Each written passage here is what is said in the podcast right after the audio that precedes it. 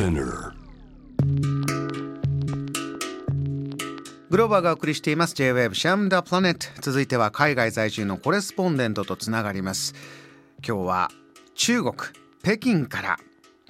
北京在住20年以上のライターエディター原口純子さんです。原口さんよろしくお願いします。あどうぞよろしくお願いします。今週の北京は特別な期間に入っていて大変重要な時期だそうですね。そうですね。あの今週は月曜日からあの共産党のあの本当に重要な会議があるので、まあ、あの特別な週ということになります。あのこちら日本でもヘッドラインに入ってきてそれこそ世界中が注目しているという会議だと思うんですが、はい、現地の雰囲気いかがですかそちらは？そうですねあの、まあ、私が一つ印象的だったのはその月曜日に入る前の日の日曜日がものすごい雪だったんですね。で北京でもあの10センチぐらい積もっていやこれは一体なんかどうなるのかな大事な会議があるのにと思ったらなんかピカッと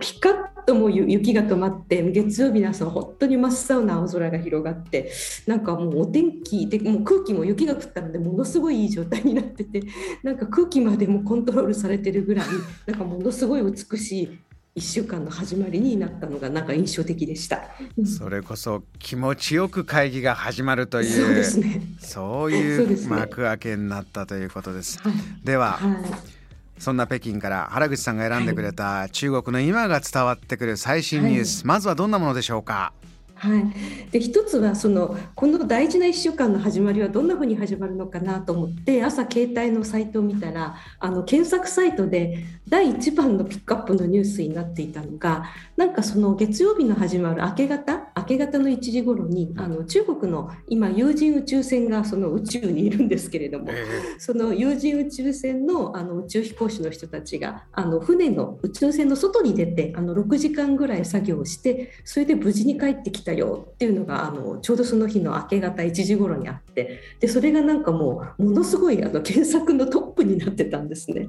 でそれがなんかまあそれがその船の外で無事に作業が終わったっていうのはまあおめでたいことなんですけれどもなんかそれがやっぱり重要会議の始まる月曜日の朝一番にそれがそのニュースが流れてあのみんながあの、ねまあ、それをものすごいみんなが検索してるっていうのがなんかすごくこうあの今週のスタートらしいなと思いました。あの中国いろいろな大きな国家的なプロジェクトがある中で、この宇宙はね、自分たちの宇宙ステーションを作るというのが、それこそ世界的な、えね。状況があります。しかもどんどんどんどん進んでいる中で、そうですか。宇宙遊泳成功した。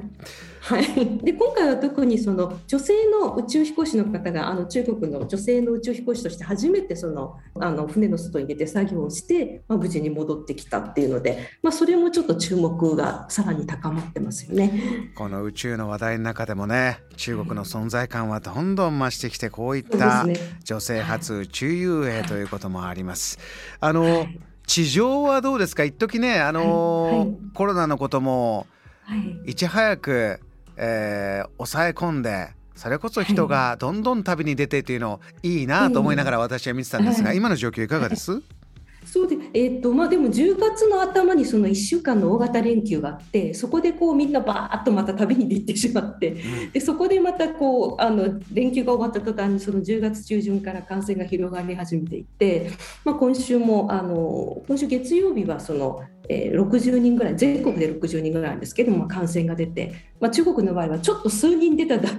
けでもその地区をロックダウンしてものすごい厳しい対策を取りますので、まあ、ちょっとそういう明るい宇宙のニュースの反面そういうちょっと暗い動きも出てきてる感じですね。厳しさですよね。人口14億いますから、はい、そこで、ね、はい、数十人でもバッと厳しくするというのは、はい、えー、こういうもう必要なんですね。あのそうですね、はい、中国この番組のゲストシエさんよく来てくださって、い、ろんな話聞かせてくれるんですけれども、はい、それこそ、まあ、デジタルオンラインがどんどん進んでいるっていうのも、こういうコロナの中でさらに、えー、進化しているそうで中国らしい、また今の話題もあるんだそうですね、デジタル空間で。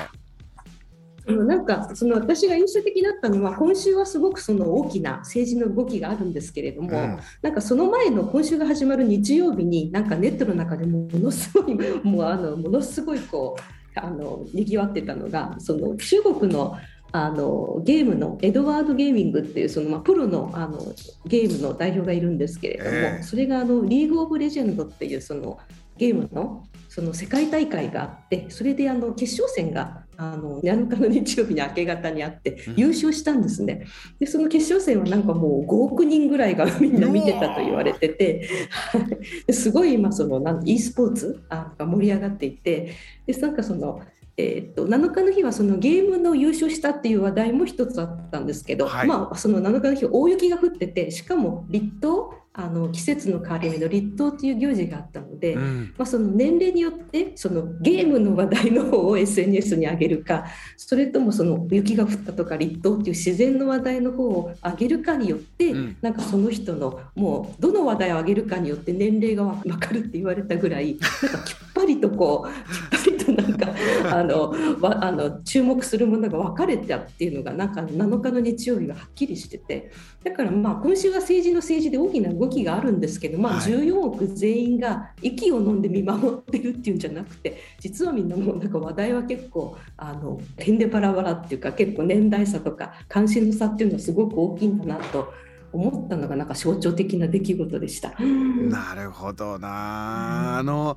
原口さんのお話聞いてて思い出したのは、それこそゲストのしえさんが自分のおじいちゃん、おばあちゃんももうスマホスクロールして、えー、TikTok で楽しんだりで、はい、若い方インフルエンサーの方も高齢者の方も大勢オンラインで遊んでるからその方向けのエンターテインメントとか、はい、えー、e コマースもライブコマースやったりとか、ですからこうあらゆる年代の人のトレンドが入ってくるってことなんですね。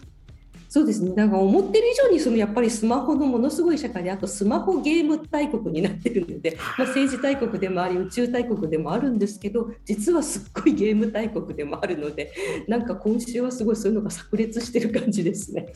どんどんいろんな分野でなんかやっぱりあのすごい大国になってるんだなってそのなんかゲーム中継もなんか5億人ぐらいが見たっていうのがすごいことですよね。はい、い。やちょっとまあたまたまなのか何なのかこう政治の大きいもの、宇宙の大きいもの、ゲームの大きいものが、今週は中国が凝縮されてるような。凝縮されたななんかひなんかこの2日ぐらいだったかなっていう感じですね今週の始まり。わかりました、えー、原口さん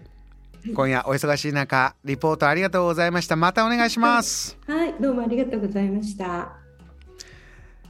この時間は北京在住のコレスポンデントライターエディター原口純子さんから今の中国のリポートいただきました。JAM The Planet.